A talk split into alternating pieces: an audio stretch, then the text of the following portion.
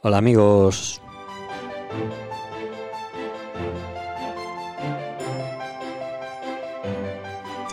Bienvenidos a Podcast Turismo Pro.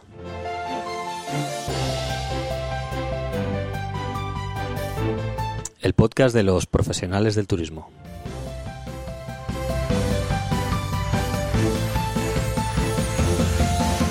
En este episodio vamos a disfrutar del turismo, del mundo, de los éxitos, de las ilusiones y de, y de los proyectos. Claro que sí, de los proyectos que tenemos muchos. De lo que hacemos bien y de lo que no hacemos tan bien. Todos y todas juntos vamos a conocer cuáles son las, las experiencias de, de los y las profesionales que se acercan a Podcast Turismo Pro. Y vamos a descubrir gracias a lo que ellos nos dicen, cómo podemos mejorar en nuestras capacidades profesionales.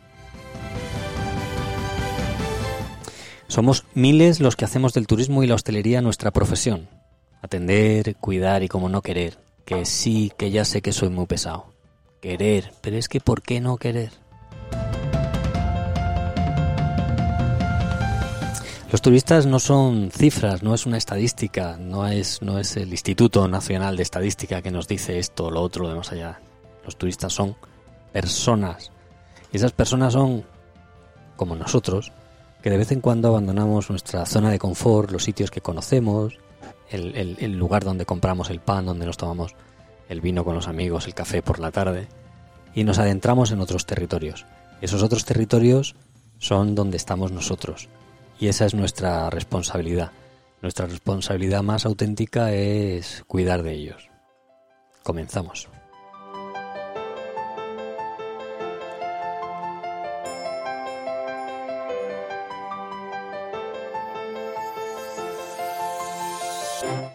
Este podcast eh, está patrocinado por Alesfo, organizador profesional de eventos, comunicación, producción audiovisual, grabación multicámara y fotografía al instante como digo, en eventos, en este mundo de, del maíz. Gracias a Alex Fo podemos llevaros esta, esta información.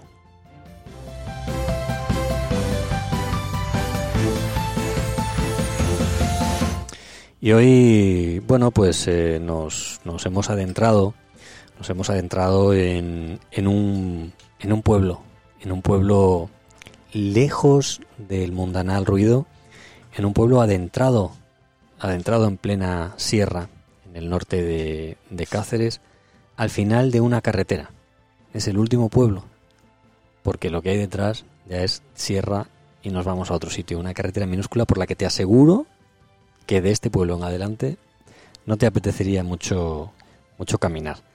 Mm, la carretera normal, que tampoco es una gran carretera, pero sí es una carretera suficientemente accesible, limpia y segura para poder llegar hasta Robledillo de Gata, del que no vamos a hablar en sí mismo, y sí vamos a hablar de cómo se gestiona un restaurante rural en un sitio como este. Y para eso nos acompaña Caridad, que es su, su propietaria. Caridad, buenas tardes.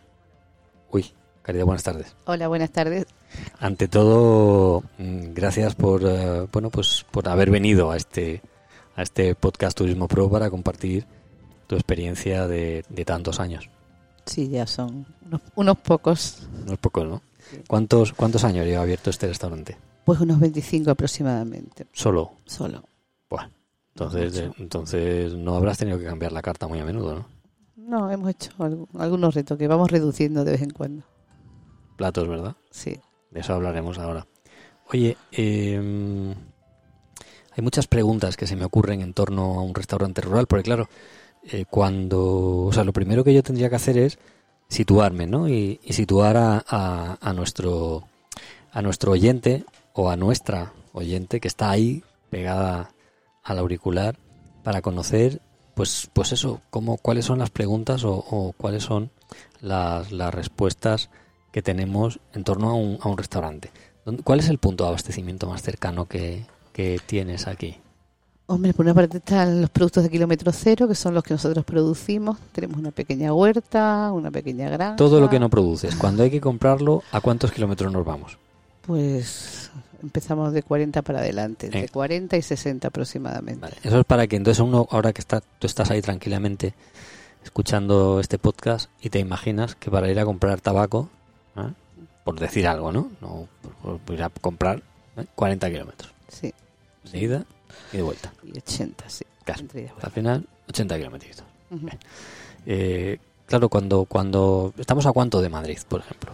Pues aproximadamente unas 3 horas, 295 kilómetros más o menos. Tres horas. Sí. Claro, 295 kilómetros que no parece mucho, pero cuando te metes en estas carreteras maravillosas, pues claro, lo bonito que tiene esto, y además que lo tiene de bonito, es precisamente eso, cómo serpentea la carretera y cómo te obliga a hacer un, un slow travel, un viaje Para disfrutar. para disfrutar. Entonces aquí uno no se viene con prisa.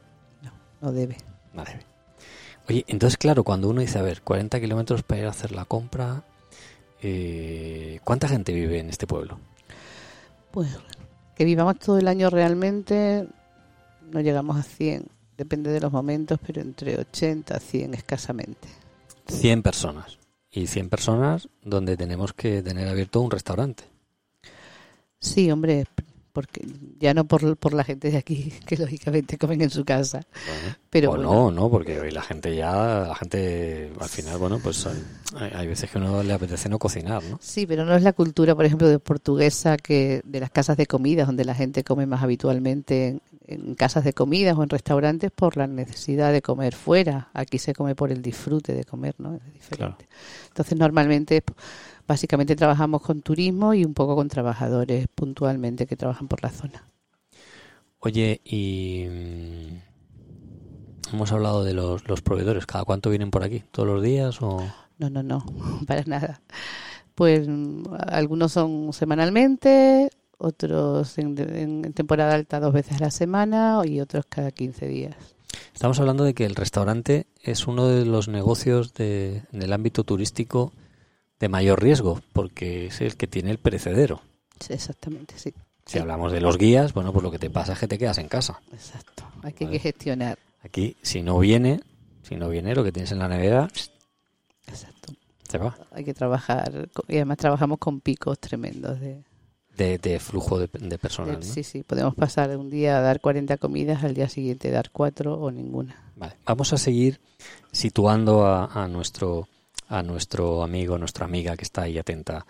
Eh, ¿Cuántos packs que se dice en nuestro en nuestro argot? Porque esto está destinado a profesionales. Entonces, Básicamente. sí. ¿cuántos packs tenemos aquí? Pues depende de. No sé. ¿Cuán- ¿Cuánta gente puede estar sentada? Oficialmente 22 comensales. Vale, si algún día pues se pueden Te digo ofi- oficialmente porque, bueno, en su día la parte de arriba era la que era el restaurante y ahora ya hicimos unos cambios y desde hace un par de años trabajamos más como tapería restaurante y entonces Ujú. hemos incorporado aquí que hay pues otras 14 plazas más o menos. Lo ideal, lo cómodo, pues son aproximadamente máximo 30 personas a la vez. Máximo 30 personas. O sea, estamos hablando que doblar ¿eh? serían 60 personas. Exacto. No es fácil porque por la orografía del propio restaurante ya no, no es fácil hacerlo. Y la cocina, todo está muy, todo es pequeñito, todo está adaptado un poco a, lo, a las plazas que tenemos. Vale, entonces ya, ya nos hemos situado, ¿no? Ya em- estamos a 40 kilómetros y además tenemos 30 plazas, como mucho, que eso significa que esto está, está arriba. Sí, exacto, en puntos ya, en puentes y en fechas así muy calientes.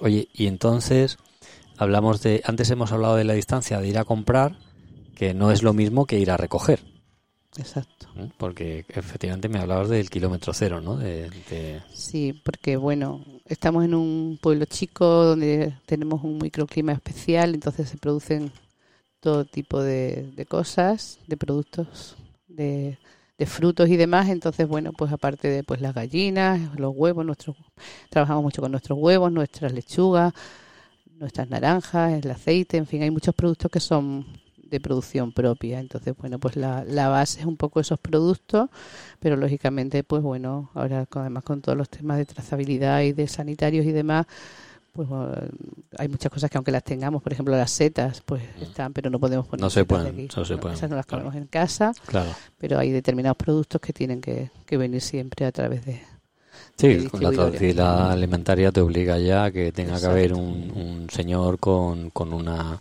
con una bueno pues con su con su registro sanitario no sé qué, entonces hay productos que sí lo que producimos sí pero por ejemplo todo lo silvestre pues no se puede poner.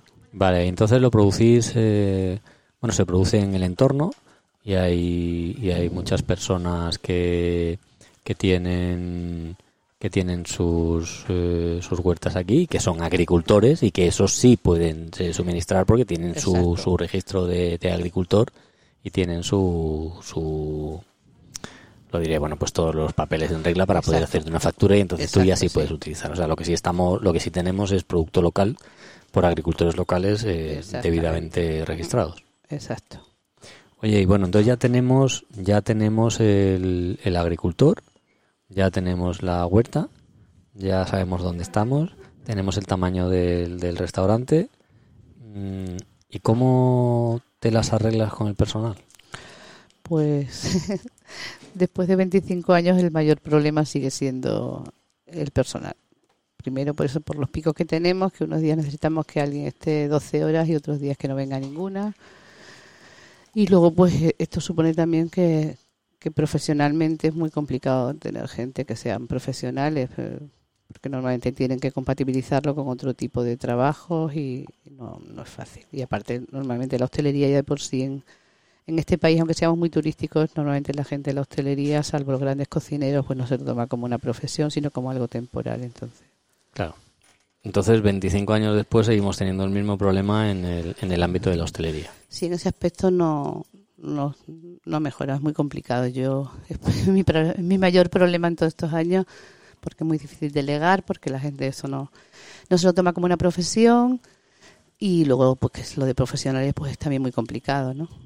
y aparte la formación pues igualmente no nos llega la formación está muy porque esto ha, pasado de ser algo vocacional para ser algo ocasional mm, bueno en mi caso sí sí claro bueno, yo la verdad es que cuando lo... No, no en tu caso, quiero decir, en la situación de, estamos hablando de la, del personal, que, con el que podemos contar, ¿no? Sí, normalmente nadie se lo toma, bueno, pues eso, algo algo temporal o algo, pero que no se lo toman como una serie, sobre todo el tema de camareros y demás, pues es algo temporal que lo compatibilizan con otro tipo de cosas. Pero hay, yo he tenido, desgraciadamente, ha pasado mucha gente por aquí, pero que, que sean camareros profesionales o que lo consideren o que, se, o que estén interesados en formarse, muy poquitos. Y luego la formación está muy lejos la maravillosa escuela de hostelería que tenemos en Mérida está muy, está muy lejos de aquí y aunque mm, yo en mi caso en reiteradas ocasiones le he propuesto al director general pues que aprovechemos las hospederías que están en todas las comarcas pues para atraer a esos docentes estupendos, pero, pero es muy difícil. Se hace complicado. Mm, exacto. Se hace, se hace realmente complicado cuando uno está lejos de...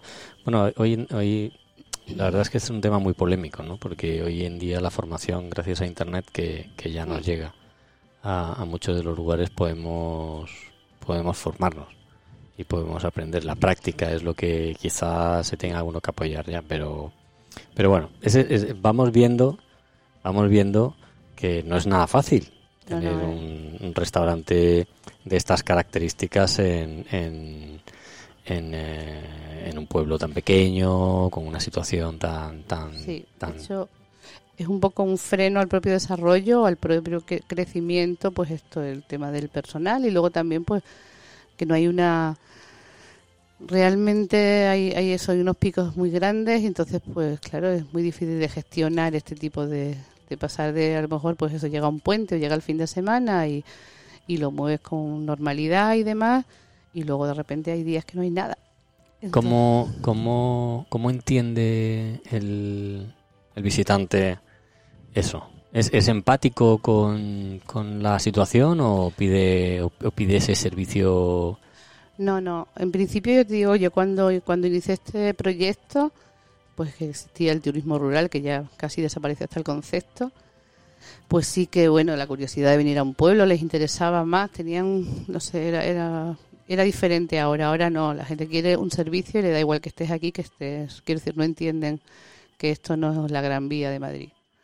Ellos están pagando por un servicio y no no hay no hay demasiada empatía creo ¿eh? entonces lo que entonces lo que hay es una exigencia no o sea se está buscando un servicio profesional o sea un servicio realmente de hostelería. Se entiende que hay un establecimiento abierto y entonces quieren ese servicio. Sí de hecho pues a lo mejor cuando más críticas o opiniones negativas podemos tener pues puede ser en un puente pues que lógicamente mmm, todo el mundo quiere que tiene prisa porque quiere aprovechar y visitar muchos sitios y quiere que le sirvas ya y como en un McDonald's. Exacto y entonces no tienen la percepción de que esto es pequeño, de que, bueno, pues que eh, pues es la orografía del, del, propio establecimiento, pero que en general pues no, lo quieren y lo quieren ya y les da igual, ¿no? Y no, no para nada. Claro, para, para, para sobrevivir, eh, para sobrevivir aquí, pues claro, uno tiene que hacer una carta, una carta que realmente sea una carta que pueda, que pueda funcionar, ¿no? Entonces al final, bueno, pues tenemos entradas y raciones a base de embutidos y quesos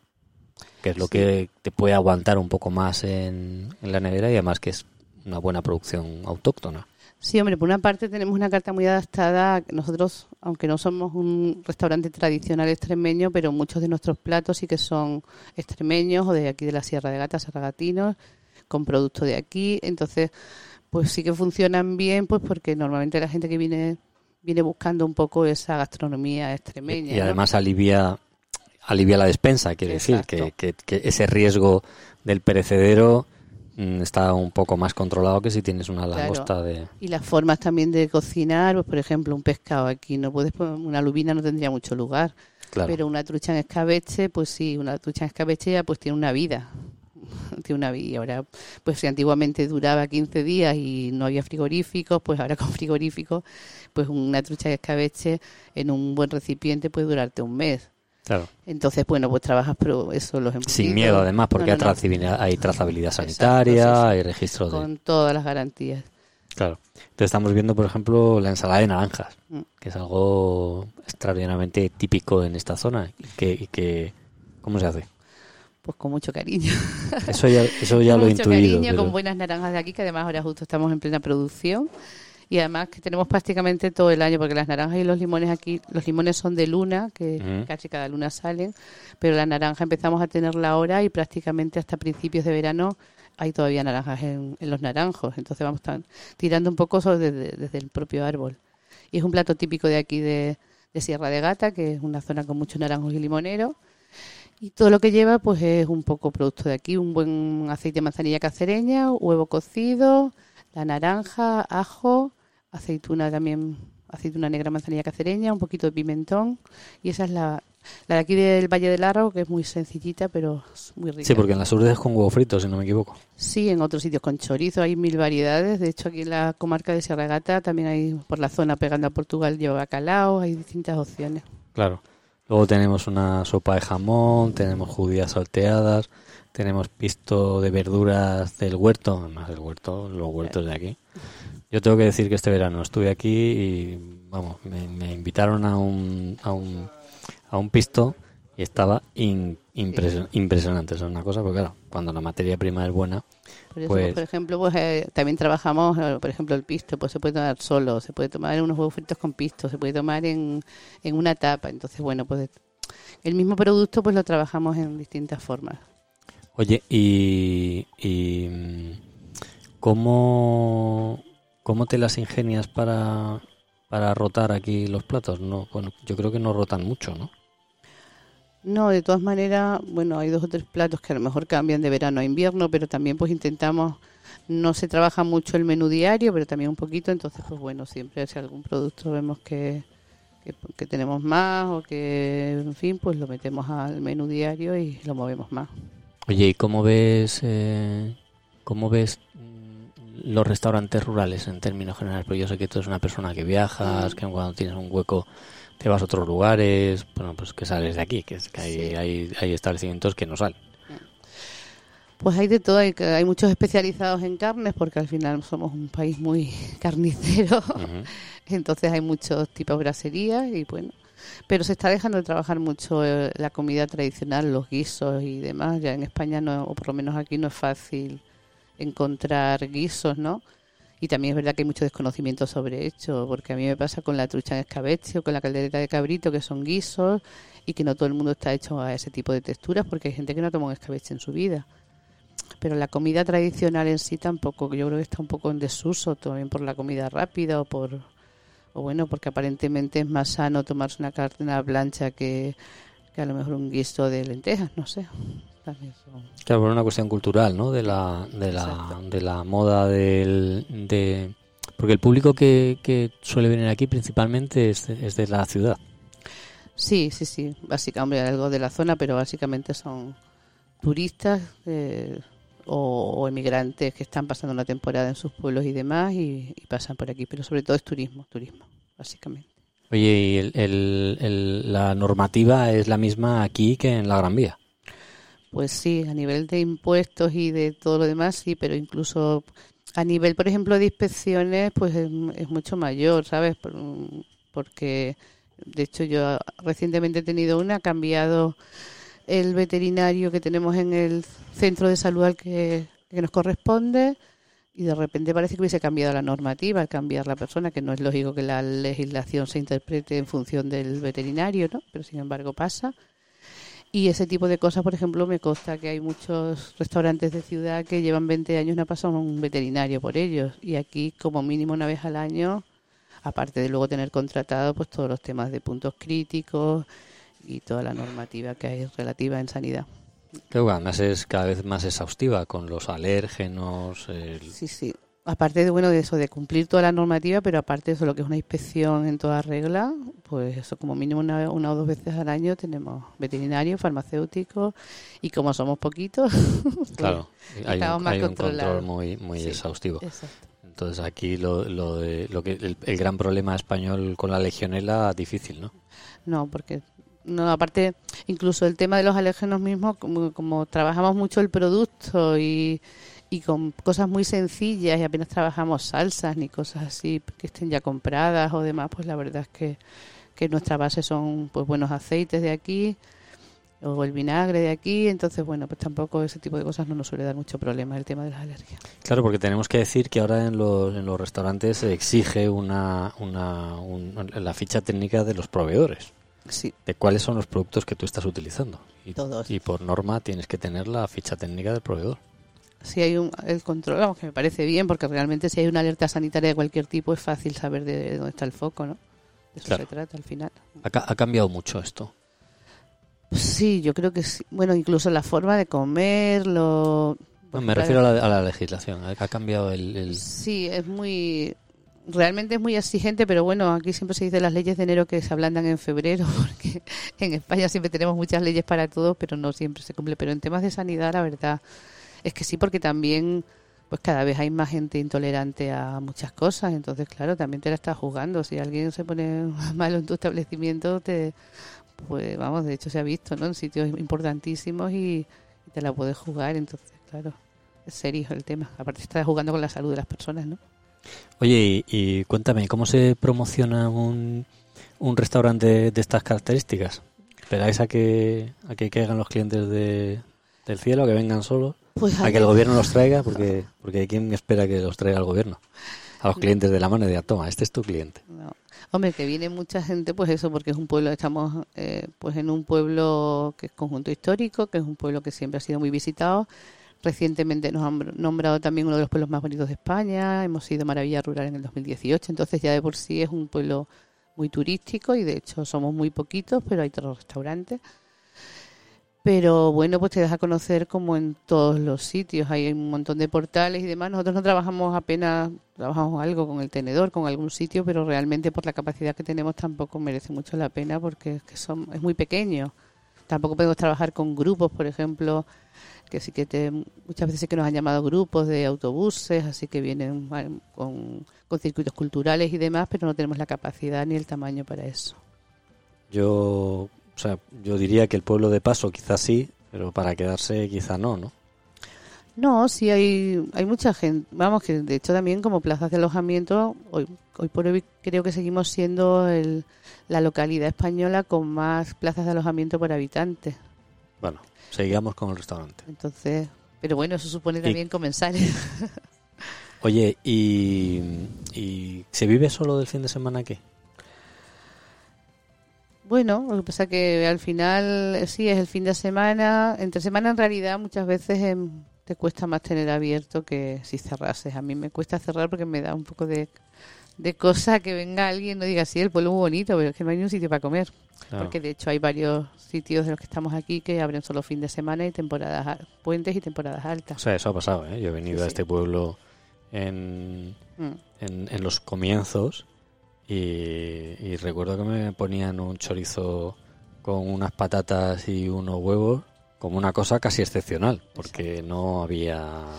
Claro, entonces nosotros de hecho en temporada baja, de lunes a jueves principalmente, pues abrimos habitualmente solo al mediodía y cenas con reserva, porque en realidad es que no merece la pena estar por la noche aquí porque a veces ni al mediodía, a veces sí que pues cae algo y ahí depende de las temporadas y hay otros días pues que para nada, ¿no? Entonces normalmente eso abrimos entre semana, abrimos al mediodía solamente y luego eso cenas bajo petición. ¿Internet ayuda o perjudica? Pues como todo, es un arma de doble filo. Por una parte te da a conocer, pero el dicho este antiguo, mi padre lo decía mucho, que era bueno que hablasen de uno aunque hablasen mal. Eso era antes de que existiesen TripAdvisor. Y compañía, porque claro, normalmente, yo qué sé, pues es como son como dos mundos. Por una parte la gente come aquí, todo el mundo pues te, te dice lo rico que está y bien, ¿no? Pero luego hay muy poca gente de esta que dice que qué rico, que qué bien y qué estupendo, que opine, sin embargo, pues cuando a alguien no le gusta algo, porque puede no gustarle, o simplemente pues, pues viene con su película y yo qué sé, y no, a lo mejor no somos los culpables nosotros exactamente, pero bueno, por lo que la situación que se dé, pues cuando hay una opinión negativa, pues normalmente sí que la ponen, ¿no? Y muchos casos, pues, pues son eso en puentes o en temporadas que realmente es que no tienes la capacidad de, de atender adecuadamente a la gente porque va todo a otro ritmo, ¿no? Pero sí, hombre, ayuda y perjudica las dos cosas. Da a conocer, pero es complicado porque al final las redes sociales hay que dedicarle tiempo, a todo hay que dedicarle tiempo y los pequeños empresarios rurales y no rurales, pues necesitamos, pues eso, no podemos, yo estoy igual friendo un huevo que contestando una petición, que haciendo un poco de todo, ¿no? Entonces, bueno, sí, hay que, en general es positivo, pero bueno, ahora estamos también en un momento quizás de de, crispa- de más crispación en que todo el mundo pues de repente es entendido en todo, ¿no? Y todo el mundo opina de todo y bueno, pasará, imagino que pasará. Y volverá mucho más a lo mejor el boca a boca, aunque sea a nivel tecnológico. ¿Tú crees que, que no, que no ha pasado ya ese momento de la euforia de, de contarlo todo en, en las redes? Como que, como que ya uno, ya han salido un montón de noticias donde no todo lo que se dice en los comentarios realmente es lo que es. ¿Tú crees que el cliente tiene una, digamos, una relativiza lo que está leyendo en, en los comentarios? Hombre, hay de todo todavía, porque también hay mucha gente que se está incorporando a las tecnologías, no todo el mundo tenemos el, el mismo nivel, ¿no? No es lo mismo pues mis hijas que en mi caso yo o alguien mayor. Entonces hay de todo. Sí que está pasando a lo mejor un poco el boom, pero todavía todavía hay mucho y además a la gente le gusta, bueno, lo tenemos que ver estos días, ¿no? Como la gente saca su, su, al salón de su casa con su familia sin ningún ninguna vergüenza, que está bien, ¿no? A mí me parece un exceso, pero bueno, cada uno. Sí, es, es, es increíble cómo vamos conociendo a, a las personas por lo que vemos en sus fotos y, y cada vez eh, cada vez eh, hay una eh, una sociedad más abierta, Mm, menos menos eh, cohibida en ese sentido, ¿no? Sí, pero como es como todo muy excesivo, a mí la exposición me parece una sobreexposición en general, pero bueno, como todo, ¿no? Cada uno. Pero vamos, en este caso, pues bueno, sí que mucha gente te conoce precisamente por esto y no todo el mundo pues cree lo que lee, ¿no? Porque también normalmente, hombre, lo bueno es que siempre podemos, que alguien te puede poner de vuelta y media, pero tú puedes contestar, ¿no?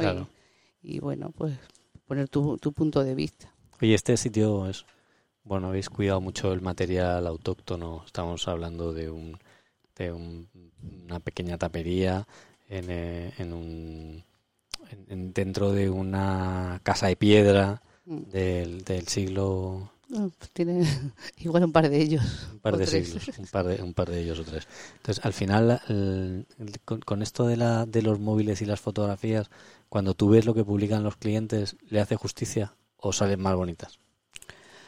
Hombre, fotos hace todo, hace mucho, mucho la gente. No, en general el, el lugar yo creo que gusta mucho porque, pues, porque es bonito, ¿no? Porque porque realmente te metes aquí y pierdes un poco la percepción de lo que hay fuera, sobre todo también como estamos un poco en cueva casi, porque estamos medio semienterrado parte del establecimiento y hay solo dos ventanitas pequeñas, pues realmente no sabes si está, a veces entras y comes y te tomas luego una copa y te quedas charlando y no sabes lo que está pasando fuera, no pierdes la percepción del tiempo. Sí, bueno, yo he de decir que estamos en invierno cuando se ha grabado este programa, eh, estamos a punto de terminar el año 2019 hay una estufa de leña de hierro forjado estupenda mm. que está... La salamandra. está calentándonos ahí. Y bueno, los ruidos que escuchamos de fondo es el personal de, en este caso, una compañera que tienes trabajando y que está haciendo, bueno, pues las funciones porque estamos eh, sentados en una de las mesas del restaurante. Exactamente donde había público hace dos minutos y han decidido irse porque decían que hablaban muy alto. sí. No, pero que el sitio, en general, estos locales tan chiquititos, pues también hacen que pues que gente que en otros sitios no se miraría, pues incluso a veces te pasa arriba en el comedor que están comiendo y se ponen de conversación unos con otros, ¿no? Que, que bueno, sorprende, ¿no? Porque normalmente la gente va muy a lo suyo. Pero o sea, unos con otros quiere decir entre los propios clientes. Sí, a veces sí que se da por eso porque como son estos, son sitios pequeñitos que están muy juntos y a lo mejor pues han ido se han encontrado en el museo del aceite vienen del mismo pueblo tal y se han ido encontrando en distintos sitios y al final pues coinciden para comer. Por ejemplo eso pasa más entre semanas muchas veces porque no hay muchos sitios abiertos. Entonces pues, al final acaban llegándote y han ido coincidiendo en distintos pueblos que han ido haciendo la misma ruta a lo mejor. Oye y, y se convierte uno en polivalente a la fuerza aquí Sí, tienes que serlo por, es imprescindible porque, bueno, primero porque todos tenemos que saber hacer de todo, porque a veces pues hay tan, poco, tan poquito trabajo, pues que, por ejemplo, mi compañera Cristina pues igual está metiendo una reserva ahora, que está sirviendo a la mesa, que está haciendo una tabla de quesos, que está recepcionando, todos hacemos un poco de todo. Luego ya pues en, en fechas así un poco más fuertes, pues sí que ya se definen un poco más las funciones, pero en general todos hacemos casi de todo. Oye, y en, un restaurante como este, eso de, un sumiller, un metre, nada, eso, eso, ¿qué es? no, no, imagino que bueno, que podría ser, ¿no? De hecho hay pueblos, hay, hay en pueblos tan chicos o más grandes que este que hay pues un restaurante con cuatro o cinco mesas que sí que puede tener, ¿no? Pero lógicamente pues el, el, la media del, del menú de pues lógicamente no es la nuestra. Claro. Sí porque a, esto, a todo esto tenemos que decir que, que el menú de que el menú que, que tienes aquí pues eh, tienes un menú dentro a 12.75 y, y en terraza a 14.50 que yo creo que es un menú más que sí. No normalmente la carta pues puede rondar entre los 15 20 euros aproximadamente. Que, que, es algo yo creo bastante asequible por persona. Con bebida y todo podemos estar en 20 euros por persona aproximadamente.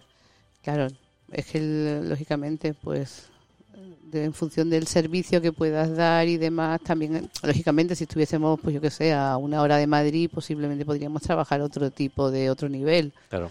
Pero claro, estamos donde estamos y aquí hay que llegar y, y mantenerse, ¿no? Y entonces, no hoy por hoy no hay un nivel de visitantes tan tan grande y tan a diario como para poder tener determinado nivel.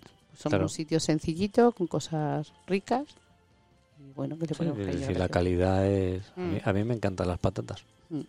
Hoy he comido patatas a, a revolcar. No Revolconas. no, no, no eran revolconas, eran a remachar o algo así. Bueno, no sé, una de estas cosas que le ponen en, porque me he comido, hoy he tenido que comer en un pueblo Claro, venir hasta aquí al final es un viaje, lo que hacemos. Cuando, cuando a mí me gusta, fíjate, es fácil llamar por teléfono, ¿no? Pero me gusta venir a veros.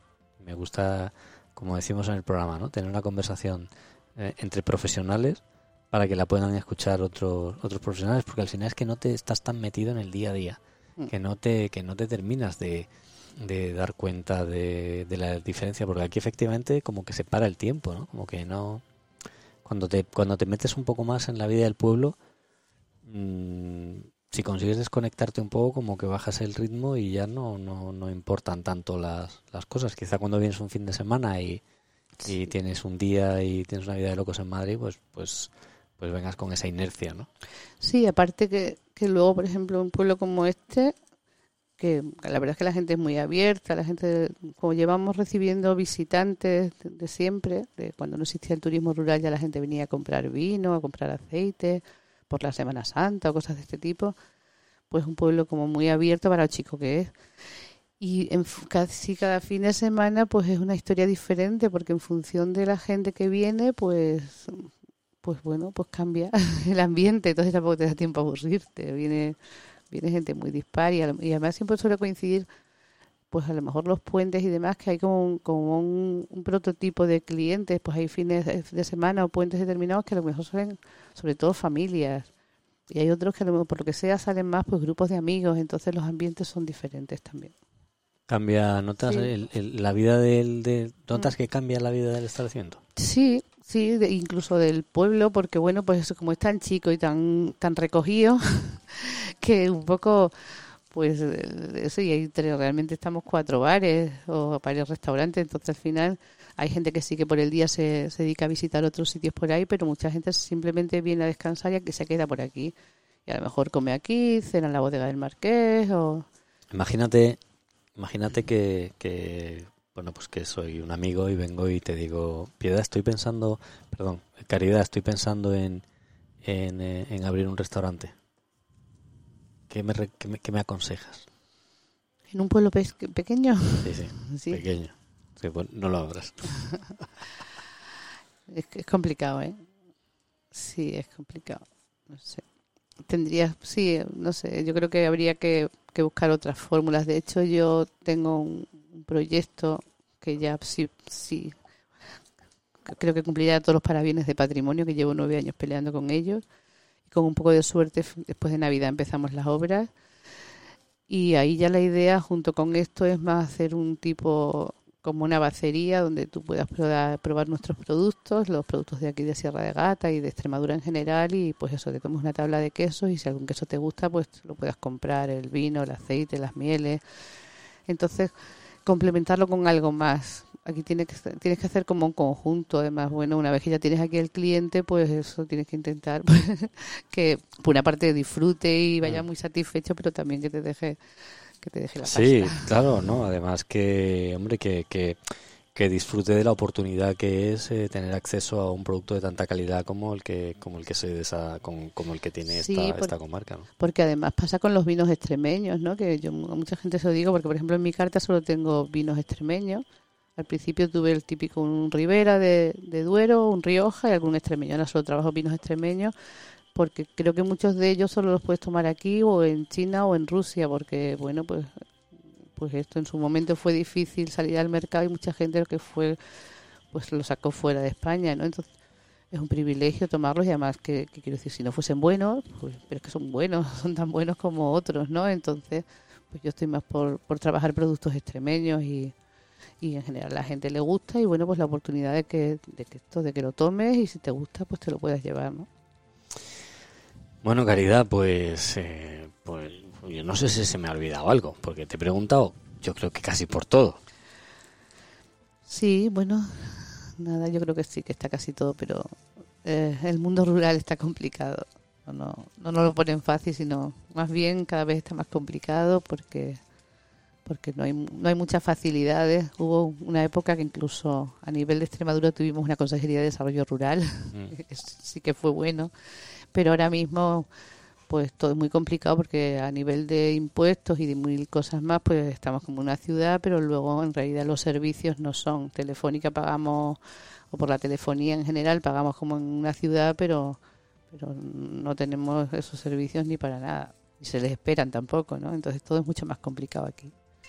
Sí, yo creo que, que, efectivamente el, eso es una realidad, ¿no? Ahora mismo estamos en el en la España vaciada que, que, bueno que está ahí, que es por algo y que efectivamente al final uno se pone a pensar eh, cómo es posible que las cosas cuesten aquí igual que en una ciudad, a veces más. Sí, sí, en general más, porque todo el que alguien te venga a cambiar un cristal, que te cuesta más el que venga que el cristal, ¿no? O, o luego, pues lo mismo, los productos, pues nosotros no podemos estar a promociones de nada porque, porque realmente pues somos pequeños y todo es muy pequeño. Entonces es muy difícil.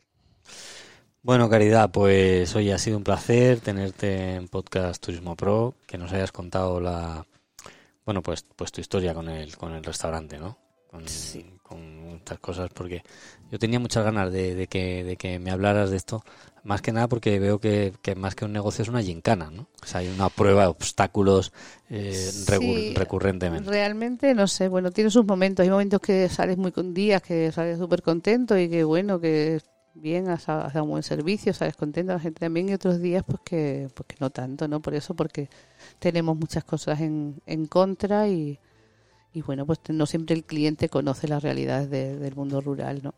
Y no, que aquí no se abre, se abre, le das la vuelta al bote y lo metes al microondas y se lo pones, ¿no? Todo lleva un trabajo detrás, Claro. no es una elaboración súper tremenda, pero, pero es más complicado gestionar este, pues estos los picos que tenemos de, de trabajo. Caridad del restaurante del restaurante Casa Manadero aquí en, en Robledillo de Gata en, en Cáceres. Muchas gracias Caridad y bueno hasta otra porque al final mm, Sí, nos, nos seguimos viendo. siempre, siempre eres una eres una invitada habitual de, de los de los micrófonos de extremadura.com y en este caso en particular eh, de Podcast Turismo Pro. Estoy seguro que habrá muchos compañeros del sector que, que te conocen y que van a, y que van a, a escuchar atentamente eh, pues al final cómo, cómo es tu vida en el, en el restaurante, que es lo que, lo que más nos interesa a nosotros contar, ¿no? Meter ahí, entrar en, en la trastienda y, y conocer qué está pasando. Muy bien, pues nada, eh, tampoco es negativo, ni mucho menos. Hay, hay muchos días de que, que disfrutas mucho y bueno, que tiene como todo, como todos los trabajos. Es un reto, punto. o sea, en las grandes ciudades tienes otros problemas diferentes. O sea, seguro que, que, de hecho, nosotros tendremos la oportunidad de hacer eh, de hacer programas donde donde hay una en, en una gran ciudad y te podrán decir, pues pues pues otras cosas, ¿no? Yo creo que cada negocio tiene su, su complejidad, por eso nosotros hacemos este podcast, para, para que cada uno nos pueda contar cuáles son las complejidades de su negocio y podamos así pues ensanchar nuestra mirada, que decía el, el escritor, ¿no? Y ser capaces de, de, de poder ir un poco más allá de, de nuestra propia experiencia personal. Caridad. Muchas gracias.